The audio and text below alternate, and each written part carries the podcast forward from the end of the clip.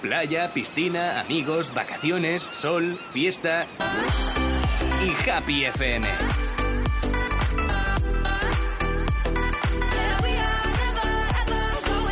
La radio del verano.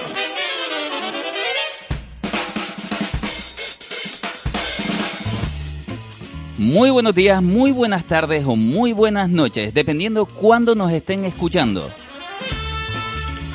Recuerden, eh, VHS 3.1 nos pueden encontrar en la plataforma iBox en los podcasts o nos pueden escuchar a través de Happy FM todos los miércoles y también en, el portal web Happy FM Fuerteventura.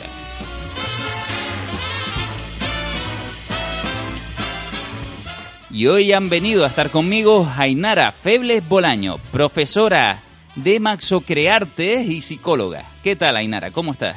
Hola, muy buenos días. ¿Qué tal, Tensor? Y también está con nosotros, nos acompaña Víctor. Muy buenas a todos. ¿Cómo te presento? ¿Profesión? Eh, profesión, pues hombre, soy administrativo a tiempo parcial y padre a tiempo completo.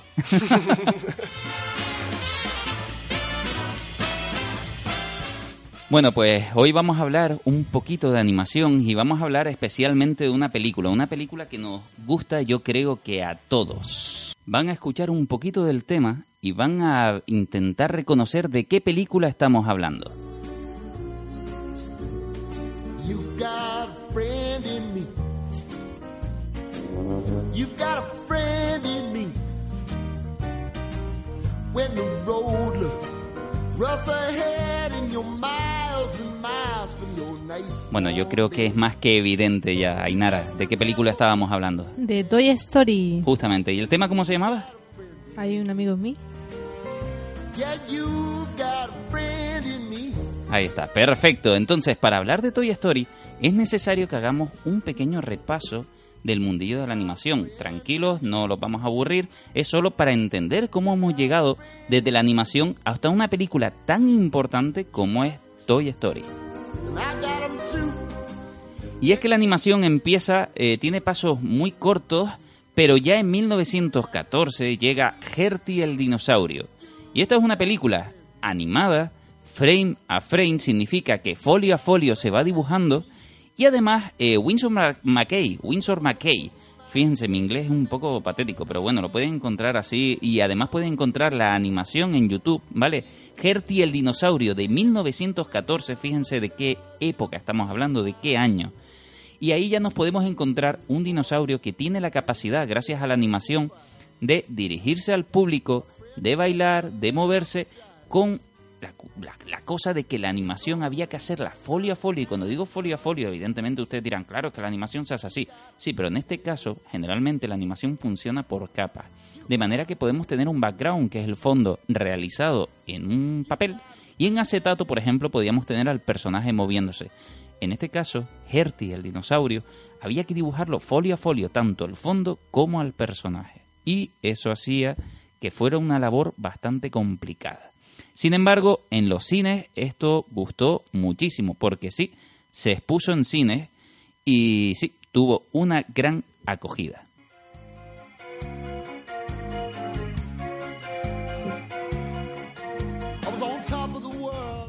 Sería Alicia en el País de las Maravillas de Disney en 1923. Ya estamos hablando de Disney. Ese personaje... Eh, Víctor, ¿nos puedes decir algo de Disney? ¿Alguna curiosidad? Eh, me siento generoso, así que te voy a dar dos curiosidades. Bueno, mejor dicho, una curiosidad y una no curiosidad. De Walt Disney, concretamente, ejemplo, del personaje. Sí, eh, de Walt Disney. Eh, bueno, la primera es que a su más famoso ratoncito que hoy en día conocemos todo como Mickey Mouse, se le ocurrió la brillantísima idea de llamarle Mortimer. Y fue su mujer la que le convenció para que lo cambiase para Mickey. ¿Hubiese funcionado igual si se hubiese llamado Mortimer? ¿Quién sabe? Hay muchas historias sobre Mortimer, el ratón concretamente, ya que inicialmente de hecho era como una especie de plagio o de copia de un compañero suyo que también había hecho un ratón y que también había tenido bastante éxito. Pero bueno, de Walt Disney, su persona y todo este tipo de cosas hablaremos en un podcast porque se lo merece él solo, él y sus películas en general. Pero evidentemente es un- una persona que está totalmente vinculada a la aparición de la animación y a su éxito.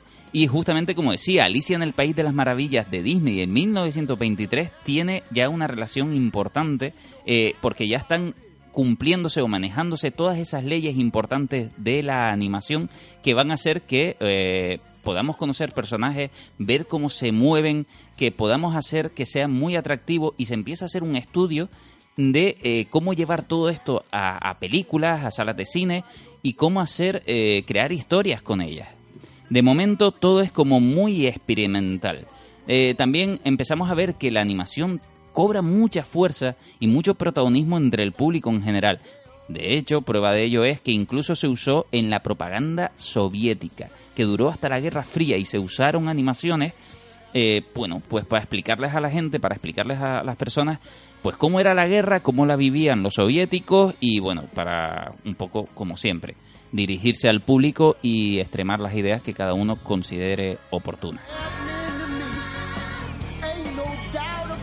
Silly Symphony de Skeleton Dance, eh, de Skeleton, perdón, Dance, eh, es una prueba experimental donde ya la música y, y la música y la animación empiezan a cobrar un sentido casi unido. Es una experimentación sonora en toda regla, muy funcional, muy divertida y todo lo que estoy hablando, de hecho, pueden ir a YouTube y encontrarlo. Es muy divertido ver estos principios de la animación. Más adelante, Disney inventaría la multicámara, que básicamente es lo que estábamos diciendo, es la manera de poder atajar ese trabajo y convertir eh, eh, una mesa, básicamente una mesa extendida hacia abajo donde podíamos colocar diferentes fotogramas, diferentes frames y dar una sensación de profundidad a un trabajo que básicamente eh, estaba condenado a ser plano. Pero de esta manera Disney pues conseguía saltarse a la torera justamente ese problema.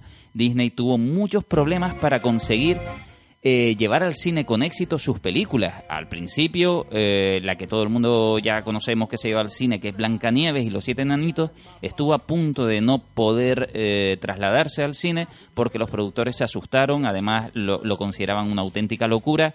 Y en uno de los momentos en el que uno de estos productores accionistas llegó a- al estudio de Disney a decir que, mm, pues chico, te voy a cancelar el proyecto.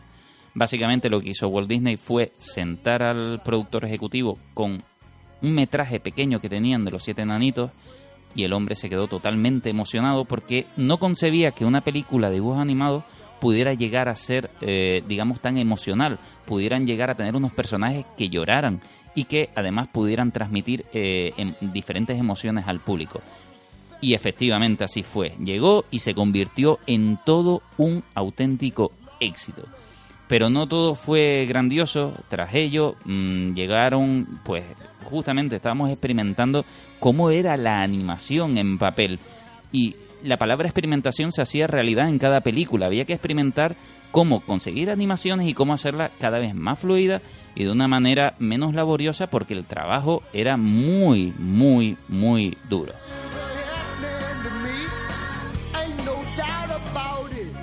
Cuando Disney casi toca fondo con sus películas, llega Dumbo y Dumbo al rescate totalmente porque es una película que los estudios mm, tampoco creían que iba a triunfar tanto, entre que estaban haciendo otros proyectos eh, para ver cómo sacaban otra vez el barco a flote y podían conseguir el suficiente dinero para todas las ambiciones que tenía Walt Disney. De repente sacan Dumbo al cine y es todo un auténtico éxito.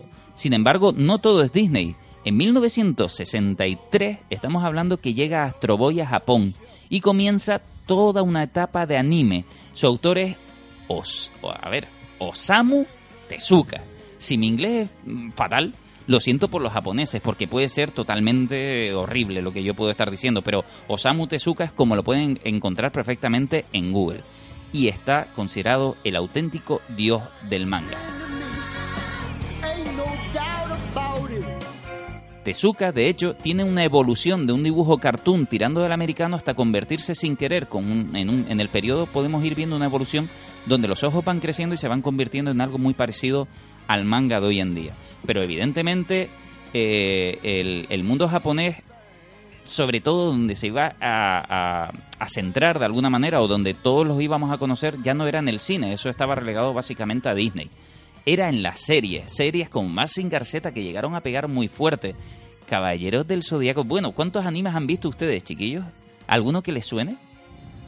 Así, Pues, bueno, en el- no, vamos a ver. eh, yo ahora que han nombrado Mazinger Z es uno quizá de, los de los animes que, que primero vi de, pequeño porque de hecho lo, en la guardería a la que iba cuando tenía cuatro años eh, el, el marido de la, de la dueña de la, man- de la guardería tenía un, un proyector de, de cine y llevaba, llevaba películas, eh, o sea, llevaba las cintas y aparte de algunas otras como La Pantera Rosa y demás, llevaba Mazinger Z, entonces, bueno, eh, evoca unos recuerdos, esa, esas tardes de viernes de cine en la propia guardería y tal, que no es como hoy en día, que cualquiera puede comprar un proyector por más o menos un precio asequible. Hoy, eh, en aquella época, ver un cine, o sea, tener una cámara de cine y poder verlo en la guardería era algo flipante. Y por eso Mazinger Z, pues la verdad es que eso me evoca una cantidad de recuerdos increíbles. ¿Y, y cuál dirías, en general, que fue tu serie favorita? Da igual que sea anime o no. ¿De dibujos animados cuál sería tu serie favorita? Mm, A ver. Buah, mientras te lo piensas, Ainara, ¿tú tuviste serie favorita de animación? Pues yo de pequeñita tenía varias series favoritas, entre ellas Pato Aventura. Eh, Me encantaba Pato ah, Aventura. Pato Aventuras, es verdad. Y tuvo, tuvo un gran éxito en España Mm. también, la serie. Tuvo Sí. películas incluso y demás. ¿Y de anime? Eh, ¿Hay algo así que recuerdes, algo que te gustara? A o ver. algo que odiaras también puede suceder, ¿eh? No, no, no odiaba nada. Mm, Lo tragaba todo. Te- te- vamos, te gustaba todo lo que te encontrabas. Ramma me encantaba. Correcto, Rama a mí también fue, fue de mis descubrimientos del anime. Chillo Terremoto. Ah, Chicho Terremoto. ¿Qué épocas marcó Chicho Terremoto? Eh, Víctor, tú veías Chicho Terremoto. Efectivamente, veía Chicho Terremoto. Y, no me puedes decir entonces que no era una de tus series favoritas porque es que era, era un Eh, escándalo de no, la época. ahora haciendo memoria, porque es que me vi muchas series, pero es que definirme por una como favorita Es complicado, puede ser complicado, es- es pero verdad. quizá la que sí que estaba pendiente de la hora para, para que saliese era, a pesar de no gustarme el fútbol, campeones. Ah. Oliver y Benji. Es Oliver verdad, Benji, es verdad. Yo recuerdo. Puerto del Rosario, justamente, campeones que empezó en la en la 2, en televisión española. Alguien me, me lo discutía el otro día. No, no, en- empezó en televisión española cuando solo habían dos canales. Y recuerdo que lo ponían, eh, o antes o después de las noticias, no recuerdo, pero que el parque donde yo iba a jugar se vaciaba a la hora de Oliver y Benji. Pero se vaciaba Fue- totalmente. Fue todo un, un fenómeno y ya te digo, para, para gente incluso que eso, o sea, no solo para sino del fútbol y tal, que en teoría, bueno, pues dice ya compartes algo con esa serie, que era al final una serie futbolística, pero para todo tipo de, de personas, no sé, tenía tenía algo, tenía algo especial esa, esa serie, no sé si serían eso, Esos sal- campos esos interminables. campos interminables, esos saltos de que saltaban a altura del Empire State o algo así, por lo que trataban de caer y demás. La verdad que tenía, tenía algo, tenía algo esa serie. Mm, No vamos a hablar mucho más de esa serie concretamente, porque además tenemos un programa pensado para un futuro que es 80-90 intros, bueno, intros, serie de los dibujos animados que recordemos y no sé qué. Y ahí vamos a hablar de todas las curiosidades y cómo, lo, cómo, cómo se vivió un poco en, en España. No sé si a ustedes les suena una película que se llama La tostadora valiente. No, ¿verdad? No mucho. No mucho. El nombre sí, eh, te puedo decir que no la he visto, pero por el nombre sí me suena la tostadora valiente. Esta, esta película es de 1987. Ya decimos que, bueno, Disney ya ha despegado, ya, ya es lo que más o menos era. Todavía está esperando sus grandísimos éxitos. Sin embargo, eh, Disney lo que sí había, eh, se, se había exprimido en sí era en, en conseguir ser unos expertos del I más D. Estaban constantemente haciendo una búsqueda de la animación. La tostadora ni, eh, valiente es una película de 1987 que dirige Jerry Ress. Sin embargo, independientemente de quién la dirija y de que sea de Disney, es una prueba de fuego enorme de- del talento que había en ese estudio donde se encontraba John Lasseter y Glenn King. Uno, un dibujante especial y mágico de Disney, y otro es John Lasseter, que independientemente de que trabajara en Disney, era un hombre que tenía unas ideas muy claras. Estamos hablando de 1987, y él tenía muy claro que había algo que le llamaba la atención, que era la animación por computadora en 3D. Entonces, ¿qué sucede? Que él está empeñado en que Disney dé el salto a experimentar con ese tipo de, de trabajo. Pero Disney, que curiosamente, ironías de la vida, que había estado exprimiendo el I+D, que había estado tratando de convencer a los ejecutivos de que la animación podía ser una cuestión muy rica, muy versátil, podía llamar mucho a la gente y además constantemente estaba en una experimentación sobre qué es animar y cómo se anima y diferentes técnicas, no vio claro lo que le decía John Lasseter. De hecho, una vez puesta la propuesta en la mesa y ver los presupuestos de hacer una película que eh, quería combinar con, con, elementos de estas mm, tres dimensiones, eh, directamente fue despedido, pero tal cual. O sea, no Disney, Disney como estudio, ya Walt Disney aquí no está, pero Disney como estudio no llegaba a entender mm, que, fuera importante el salto a las tres dimensiones y por tanto el pobre John sería despedido podemos encontrar, claro, en 1972 las primeras animaciones en 3D que básicamente son unos render eh, de malla, podemos ver la malla perfecta de, una mano, unos render para ver una mano que simplemente está mm, vista en 3D rotando sobre sí misma. Entonces, claro, los visionarios son los que entienden de alguna manera que esto tiene unas capacidades para llegar a algo más. Y los que no son tan visionarios solo verían una mano girando y ya está, y no verían que eso podía ser muy rico. Estamos hablando que, por ejemplo, eh, George Lucas con su estudio sí que estaba experimentando este tipo de cosas para los efectos visuales, pero no llegaban a entender tampoco el concepto de la animación y el 3D. No sería hasta el momento en el que eh, llega, vamos a decir, la, la, la incursión, la pequeña incursión de algo que sería Pixar, un pequeño estudio de unas personas que justamente salen del estudio de George Lucas eh, imaginando que pueden hacer animación en 3D. Animación en 3D, básicamente eh, de una manera muy precaria, pero John Lasseter, que se había metido de lleno y había buscado a, esta, a este grupo de personas y estaba creando este tipo de estudios para exprimir lo que sería la animación en tres dimensiones y llevarla a algo que, justamente como él quería en Disney, llevarla a algo más emocional. Y sería, por tanto, en 1988 que nos encontraríamos un trabajo muy especial de lo que llamaríamos ese estudio Pixar. En 1988 nos encontramos un corto llamado Teeny Toy. Este corto, básicamente, eh, vemos la dureza clara de algunos elementos como un bebé que aparece y no es excesivamente orgánico, vamos a decir que, es bastante duro de ver. Pero aún así hay un gran trabajo de animación detrás, de animación en 3D, con, las pocas herramientas que tenían. Eh, ya es bastante expresivo y lo mejor que se les da a hacer, justamente como el mundo orgánico todavía no lo domina muy bien en el 3D, las capacidades para hacer esos renderizados, esa imagen final, eh, no es tan buena como le gustaría. Hay una cosa que se le da genial, que es el plástico, vamos a decirlo así, el efecto de plástico final, eh, ese efecto de render de muñecos es una cosa que sí que se ve muy bueno eh, para, para, la época en la que estamos en general, trabajándolo. se consiguen resultados muy, muy, muy positivos que invitan a, a valorar proyectos un poquito más grandes. Y así es como llegan a Disney, quien les ofrece hacer una película.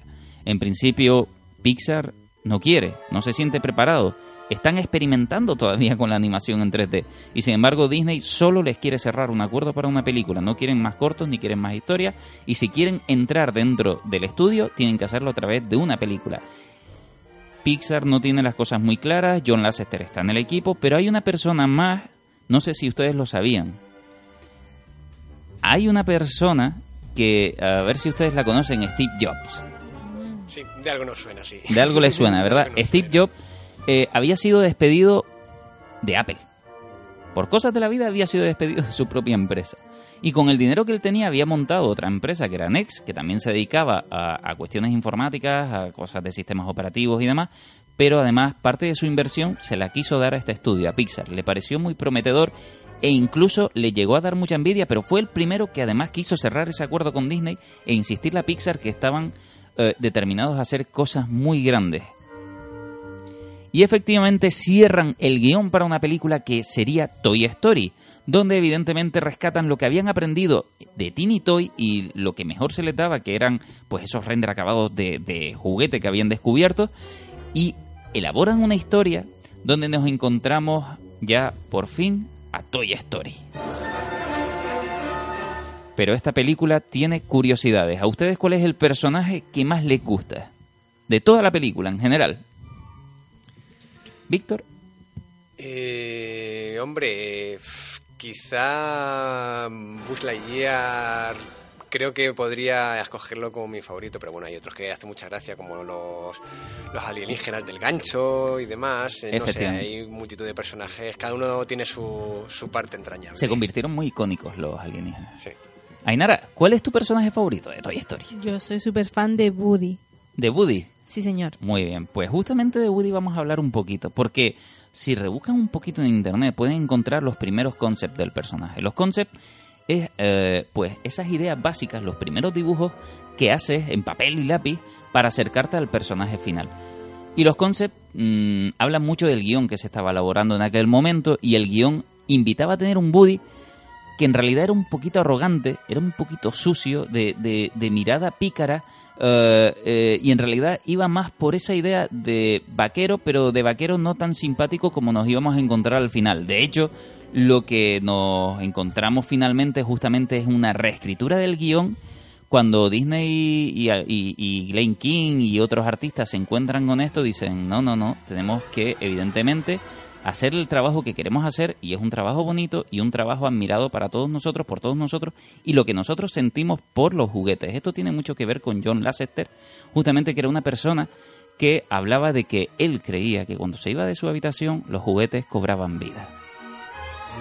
Y a través de esta premisa empiezan con el guion de Toy Story, empiezan a reescribirlo una y otra vez hasta llegar a la conclusión que llegan finalmente, que es la de un vaquero que empatice con todo el mundo, pero que sí que es verdad que aún así, si vemos la película a día de hoy, podemos notar que el carácter de Woody no es el que recordamos 100% perfecto. Todo lo contrario, de ser perfecto es, digamos, bastante celoso, ¿no? Porque cumple con... Vamos, vamos a psicoanalizar un poco la, la película, ¿no? Desde el principio. Eh, nos encontramos un Woody que además empieza con los créditos, que es muy de Pixar empezar con los créditos contándonos al detalle de qué va a ir esa película, de alguna manera, mm, créditos muy buenos.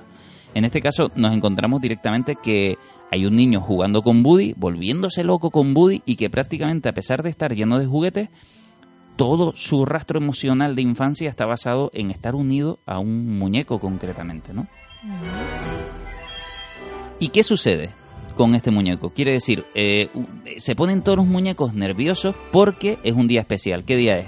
Es el día de la fiesta de cumpleaños, de, Andy. ¿Y qué es lo que les preocupa a los muñecos? Que llegan juguetes nuevos. Llegan muñecos, claro, y, claro, y evidentemente creen que puede ser competencia, que dejen de jugar con ellos. Aquí, aquí hay un rastro curioso también de las cosas, ¿no? Es una amenaza constante ser un juguete eh, y vivir con la idea de que puede ser reemplazado en, en cualquier momento no sé, eh, en, el, en el mundo actual. De hecho, yo creo que, bueno, esto es una película de los 90, claro. De, yo creo que el usar y tirar se ha ido haciendo cada vez más grande o ustedes no lo sienten así. Víctor, tú tienes hijos, por ejemplo. ¿Tú sientes que hay cariño, aprecio por los juguetes o, o como tú lo podías tener o no? Eh, no, yo creo que ni muchísimo menos. Eh, hoy en día, como tú ya has comentado, todo es mucho más de usar y tirar que antes. Eh, o sea, yo llegué a tener muñecos He-Man con, con las piernas eh, eh, clavadas con, con, clavos y tal para hacer de, articulación porque se, se, rompían, pero no querías, no querías tirar ese muñeco porque te encantaba. Aparte no, no habían las posibilidades que hoy en día para comprar otro, otro muñeco, ni, ni teníamos, la, creo que la mayoría, tanto juguetes como tienen los niños de hoy en día. Entonces creo que sí, creo que antes era, era otro rollo, era algo mucho más personal con los, con los muñecos que, que, que se tiene hoy. ¿Tú, Ainara, tenías muñecos así? ¿Tenías muchos muñecos? Sí, bueno, yo tenía la colección de Barbie, pero no de la Barbie rubia, sino de la Barbie Disney. No, me digas. ¿Había una Barbie Disney? Hombre, la Sirenita, Pocahontas, ah, claro. Jasmine mi madre todo, bueno, mi madre, los Reyes Magos, todos los, los 6 de enero me, me, dejaban la Barbie Disney.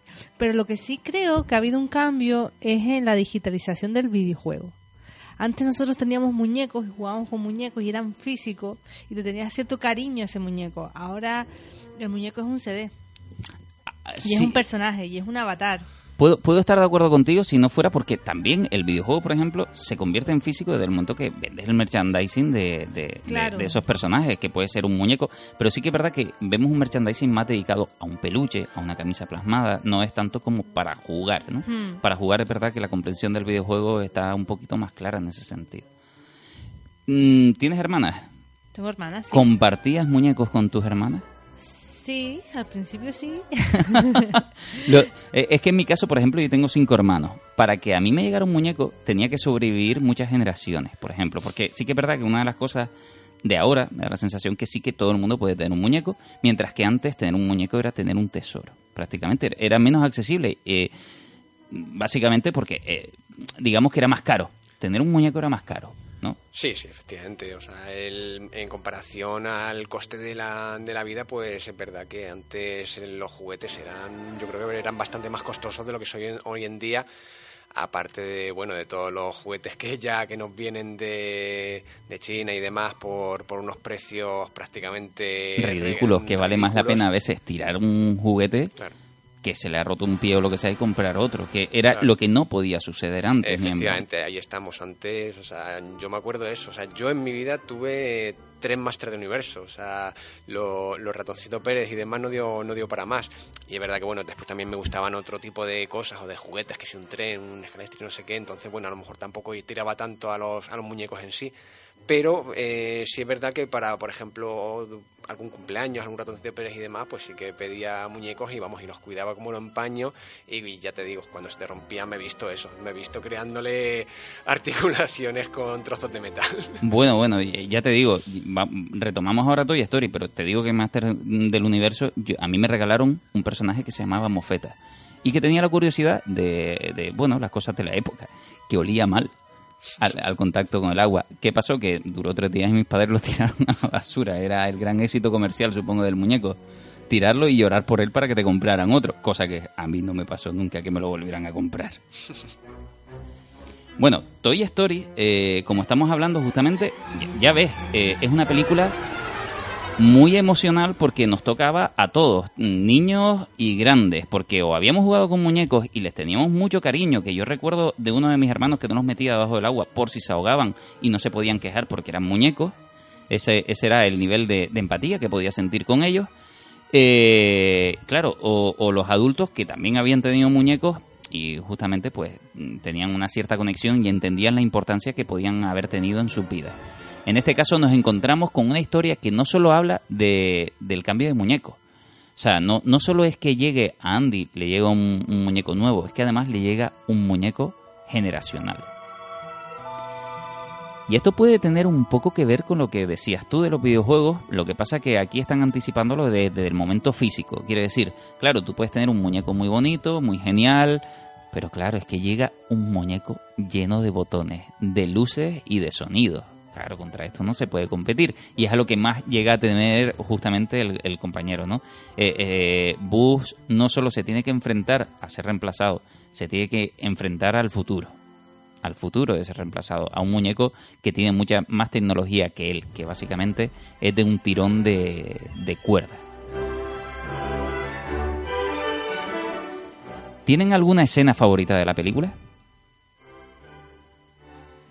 ¿Víctor? Mm, Quizá... mm, Bueno, creo que el, el- el vuelo inicial de Buzz Lightyear. O sea, esa, esa es tu parte favorita. Mm, Yo diría que sí, yo diría que sí porque, o sea, se, se marca ahí el puntazo él sin saber ni cómo, porque lógicamente en- él sigue pensando que es un superhéroe y que puede volar y que tiene todos esos poderes que su, que su caja de instrucciones dicen. Eh, entonces, pues bueno, pues se dan una serie de coincidencias para que Buzz Lightyear efectivamente vuele. Eh, ¿Tú tienes alguna escena, Inara, así que sea la que más te guste, la que más tengas grabada a fuego? No sé si es la que más me gusta, pero sí la que tengo más grabada a fuego es cuando Buzz se da cuenta de que es un juguete.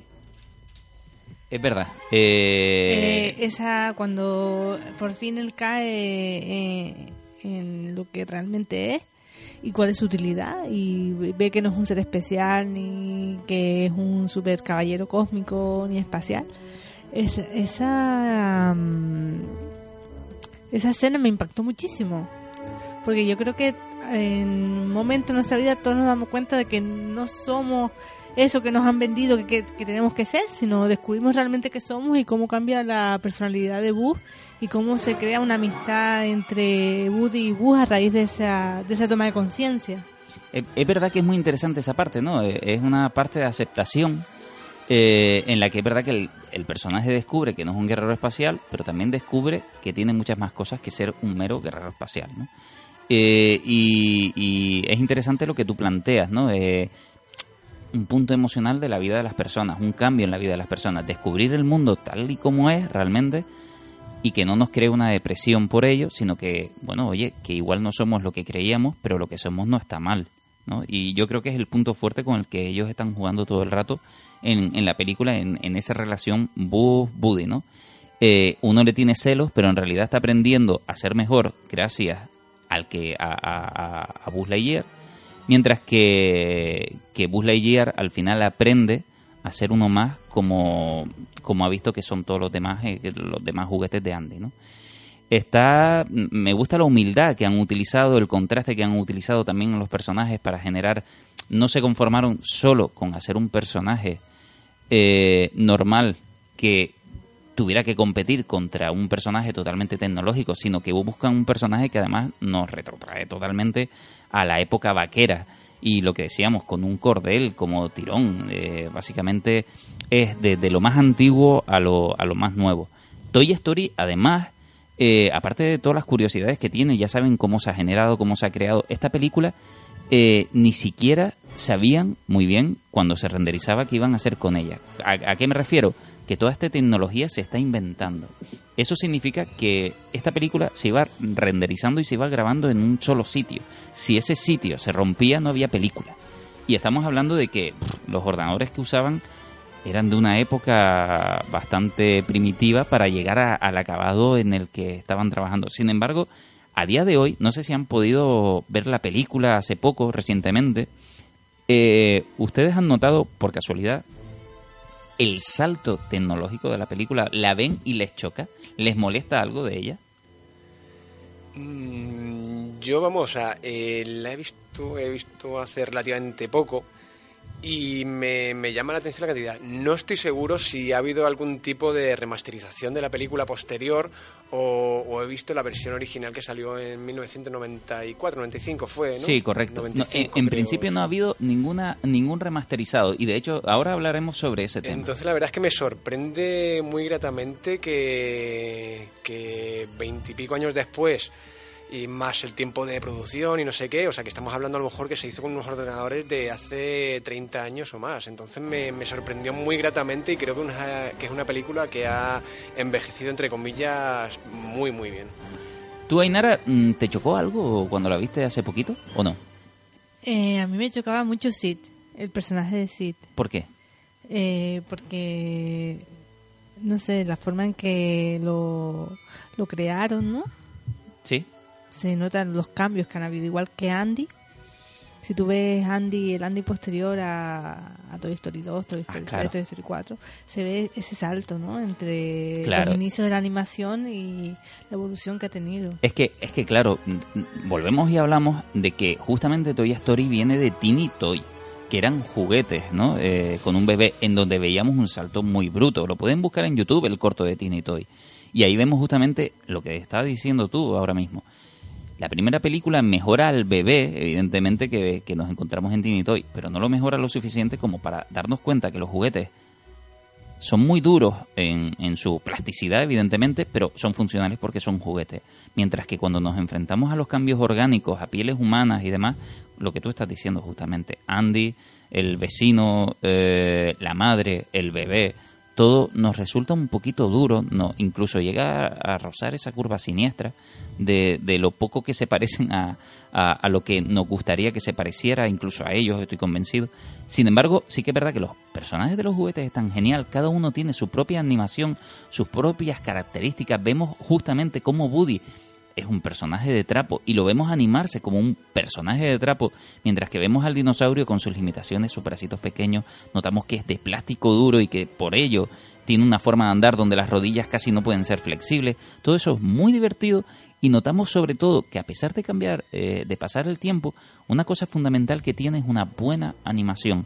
Y eso justifica todo lo que podemos encontrarnos, esa incomodidad que tú estabas diciendo ahora mismo de los humanos, da igual, la podemos ver a día de hoy y como está muy bien animada, y eso no tiene nada que ver con los ordenadores que pudiéramos tener, eh, sino con el buen gusto y los profesionales que habían detrás, es una película que puede dar un salto generacional y no importa. Podemos notar más texturas, menos texturas, pero el acabado que tiene independiente es totalmente independiente a la animación, que es muy buena y sobre todo eso nos ayuda a poder contar la historia que cuenta. Y eso es independiente totalmente una vez más al renderizado final, al acabado que pueda tener, ni mucho menos que además, como dice Víctor, la puedes ver a día de hoy y tú podías llegar a creer que era peor de lo que es. Y eso a mí me parece mm, mm, un, debate. Por ejemplo, el otro día alguien me comentaba de esta película que le gustaría verla, claro, se acaba de estrenar Toy Story 4. El salto que hay en Toy, en Toy Story 4 es enorme. Es que ni siquiera es comparable. Si, si saltamos de la 1 a la 4 es que no es comparable. Son muchos años que, que hay de por medio. Eh, y, alguien me decía, pues deberían volver a relanzar la primera con el acabado de la cuarta. Claro, yo creo que cuando somos testigos de algo tan importante como fue en su momento descubrir Blancanieves y, y, y descubrir que unos dibujos animados podían ser emocionales y de repente llegamos a Toy, a Toy Story 1 y descubrimos la capacidad del 3D para poder hacer animaciones y películas más avanzadas, no sé si se merecen ser tocadas en ese sentido. Yo, en mi modesta opinión, yo creo que no. Yo creo que hay ciertas obras de arte y las películas, como no, son obras de arte mejor o peor, pero al final son obras de arte. Creo que deberían dejarlas tal y como están. O sea, para mí uno de los mayores errores de la, de la historia del cine fue, por ejemplo, tocar películas como ET. Y, ca Eh, y claro. cambiar esas ametralladoras por walkie-talkies y cosas de esas raras que, que se, que se están viendo en los días que vivimos hoy en día. Entonces, Claro, eh, claro. Esa, esa escena que- la, la tocamos, la, la hablamos directamente. Quiere decir, ya la hablaremos porque queremos hacer un programa de té. Pero la que tú dices es la escena en que todos los policías eh, están tratando de acorralar, acorralar a, a Elliot cuando lleva a ET. ¿no? Efectivamente, cuando van en la bicicleta y le f- crean una especie de, de barrera que, bueno, si no me equivoco, es cuando empiezan a volar, que han creado una barrera de coches y demás. Y en la versión original tenían las ametralladoras y en la remasterización pues le ponen unos walkie-talkies en la mano.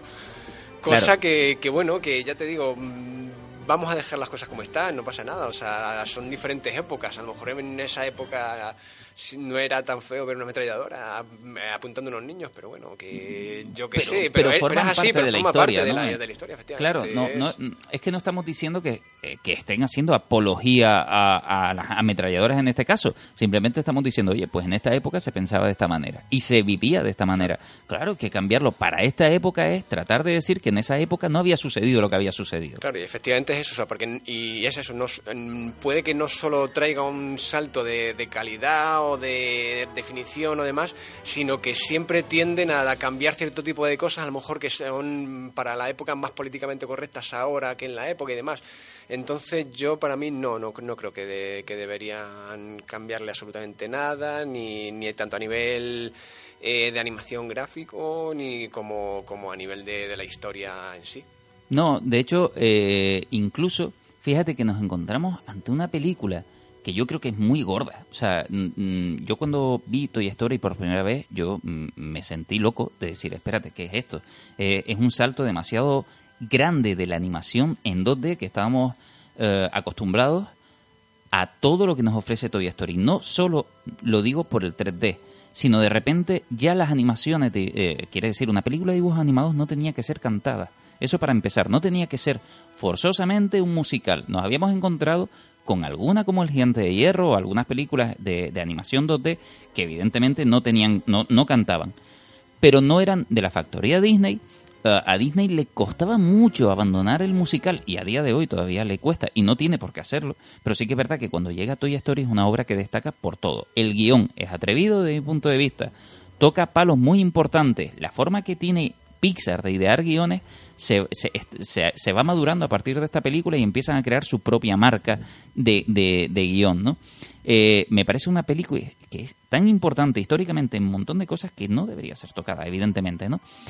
Después saltamos de Toy Story a Toy Story 2, película que además tiene la curiosidad, Toy Story 2, tiene varias curiosidades. Una de ellas fue que cuando se empezó el guion, Disney todavía, eh, de alguna manera, ninguneaba a Pixar. O sea, ha hecho Toy Story, posiblemente te esté dando una patada donde te la tiene que dar porque tú estás dejando de, de tener el éxito que estás teniendo en 2D y no te estás dando cuenta de que te ha costado aceptar que ha llegado un estudio y que posiblemente va a reventar tus películas.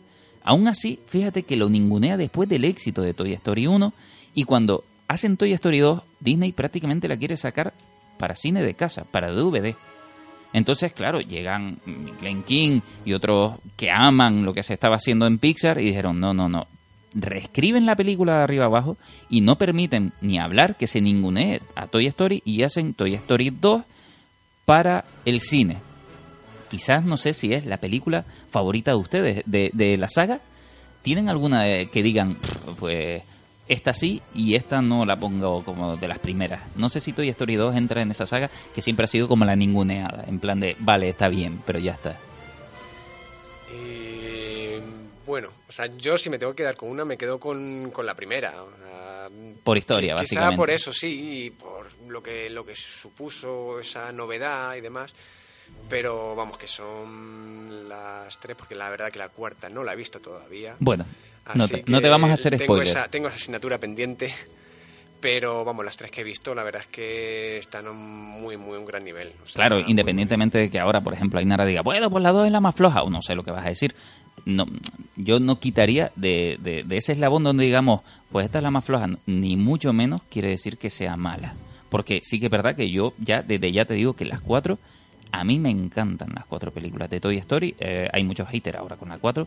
A mí me gusta mucho la 4 también, está a la altura de, de lo que es la saga Toy Story. Aina, ¿tienes alguna de las cuatro películas entre tus favoritas? Como digas, esta, esta sí, o esta no. A mí la que menos me gustó fue la tercera. La que menos te gustó. Mm. Curioso. Suele estar Sí. el ranking como de las primeras películas de Toy Story. Pues Toy Story fíjate, 3. yo soy un bicho rarito y fue la tercera la que menos me gustó. ¿Y por qué? Pues no sé, no entendí muy bien esa sesión de juguetes de Andy a la guardería. No, no sé, no me... De, de llevarlos a la guardería. Sí, Bueno, la obsesión era de la madre. La madre, o sea, yo, yo creo que justamente Andy se nos presenta como un, un- un niño muy sentimental. Y si es por él, la habitación se quedaba como estaba. Es la madre la que le obliga a hacer caja, no sé qué. Y quien dice, oye, pues eh, dónalos a la, a la guardería. Y a- a Andy se los quiere llevar todos al desván. O sea, eh, tiene, tiene como un, rollo de un poco Sheldon. No quiero tirar nada. sí, pero eh, es razonable, ¿no? Son los juguetes que le han acompañado durante toda su vida, entonces... ¿Tú guardas tu Barbie sirenita? No. Yo cedí mi Barbie sirenita y toda mi Barbie y ya no... Ah, entonces, entonces lo lógico no era justamente guardarlos todos en el desván. Bueno, para, para el tráiler de la película sí. para la trama sí. Bueno, eh, la 2, fíjate, la 2 tiene una curiosidad antes de dar el pequeño salto a la 3. Eh, tiene la curiosidad de que se borró media película en mitad del proceso, porque como decía antes, incluso lo de guardar películas en 3D todavía estaban razonando a ver cómo hacerlo. No era tan fácil como podemos pensar ahora que aquellos que tengan un ordenador y hacen un renderizado en 3D y se guardan en su... Ahí tenían un disco duro común donde se iban guardando y eh, todos los archivos, ¿no?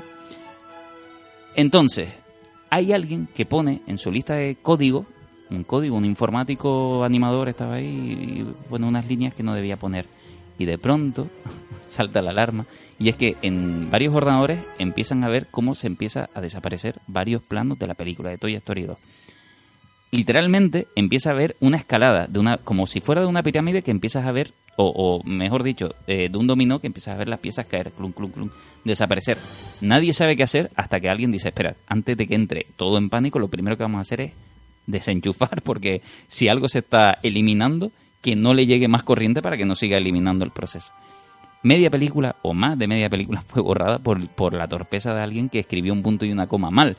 También es verdad que eh, esta- esto suena un poco eh, en la vida real como si fuera Star Wars y tú creas un, planeta metálico, eh, una luna, una estrella de la muerte, que si tiras algo a un sitio concreto explota todo. Pues a mí me sonó un poco a eso. O sea, eh, que pongas, te equivoques en algo y pueda explotar todo un proyecto ya sonaba estar cogido con pinzas. Sin embargo, bueno, digamos que entre todas las locuras y con las mil maneras que tuvieron de tratar de, recu- de recuperar la película y, no la había, había una chica, una animadora que trabajaba fuera de casa, eh, fuera del estudio, en su casa, y que de vez en cuando hacía copias de seguridad. Digamos que eh, tenía copias de seguridad hasta hacía aproximadamente una semana. Y ahí fue cuando se pudo recuperar todo y el salto vamos no no fue tan duro como hubiera sido el, el borrado de toda toda la película. Imagínense todo el trabajo tirado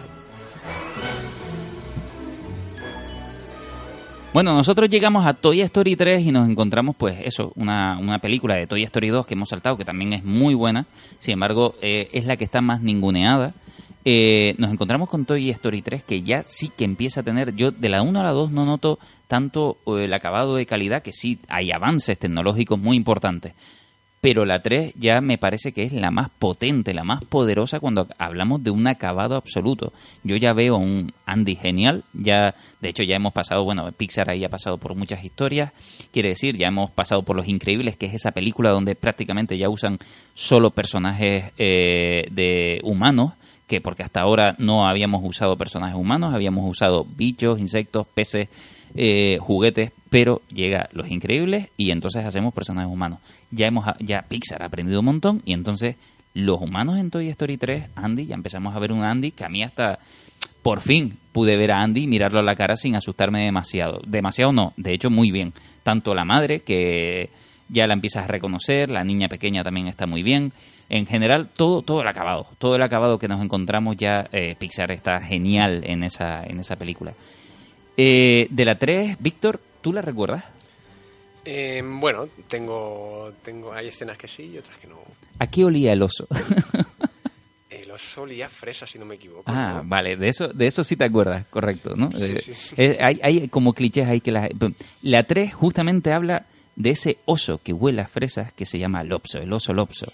Y que, Malísimo. Malísimo, es malísimo. Y, y de hecho es de las películas que a mí personalmente más me gustaron porque de lo que habla concretamente es de la de los inmigrantes, ¿no? Habla de esa de, de- esa gente que llega de fuera, ¿no? Eh, nos pone como como excusa nos pone la guardería, la guardería donde donamos los juguetes que decía Ainara, como si fuera ese lugar nuevo al que llegan unos juguetes desesperados o abandonados y al que una vez lleguen allí se les promete de todo y en realidad su trabajo va a ser el de explotación, el de irse a, a la parte donde la gente que ya está ahí no quiere estar. Efectivamente, sí, donde los juguetes que ya veteranos no quieren ir, que es a la zona de los niños más pequeños, Correcto. pues ahí es donde, donde mandan a los, a los nuevos.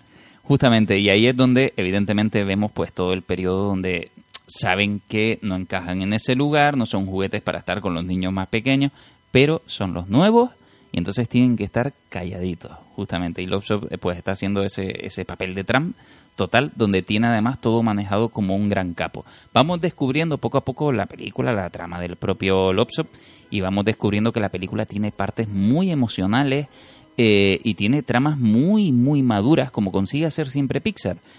Tramas donde vas a ver una película con un niño y el adulto pues también se lleva algún palo y algún mensaje de más.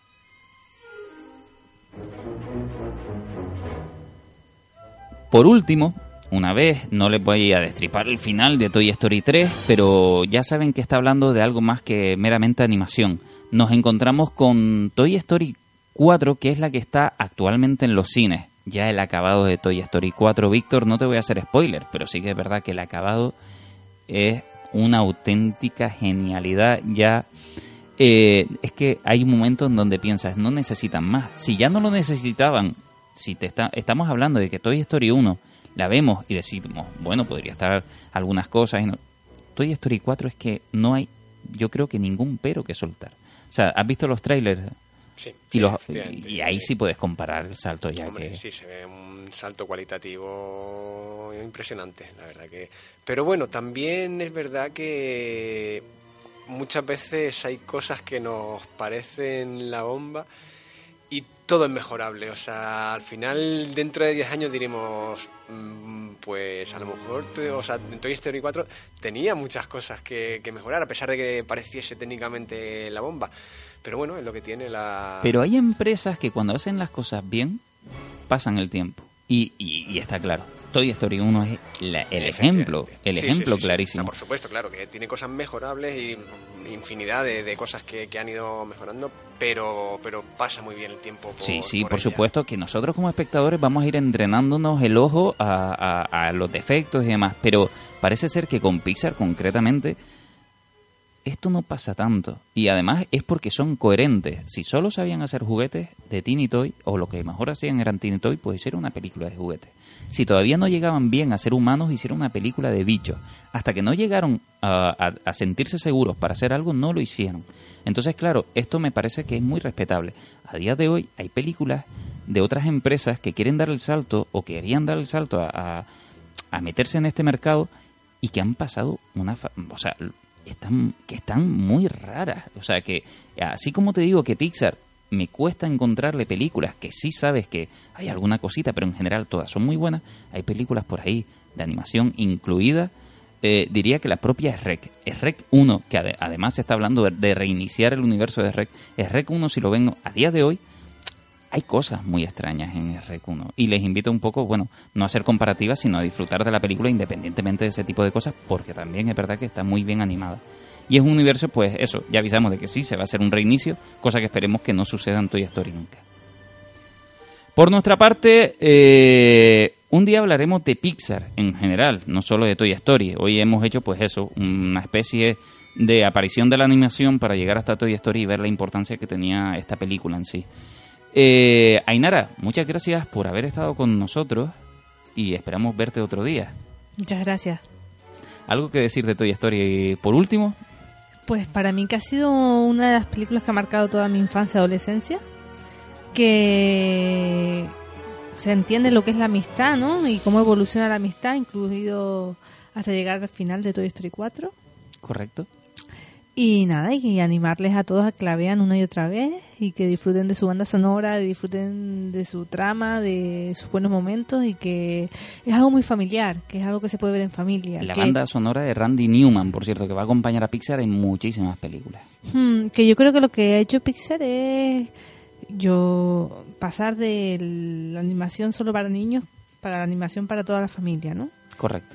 Y, y animarles a que la disfruten. Víctor, ¿algo con lo que despedirte de Toy Story?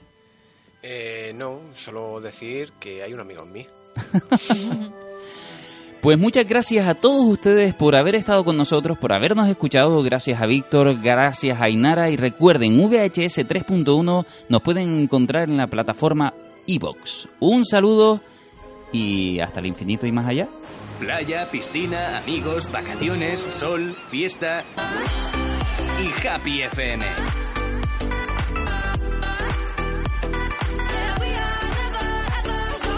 La radio del verano.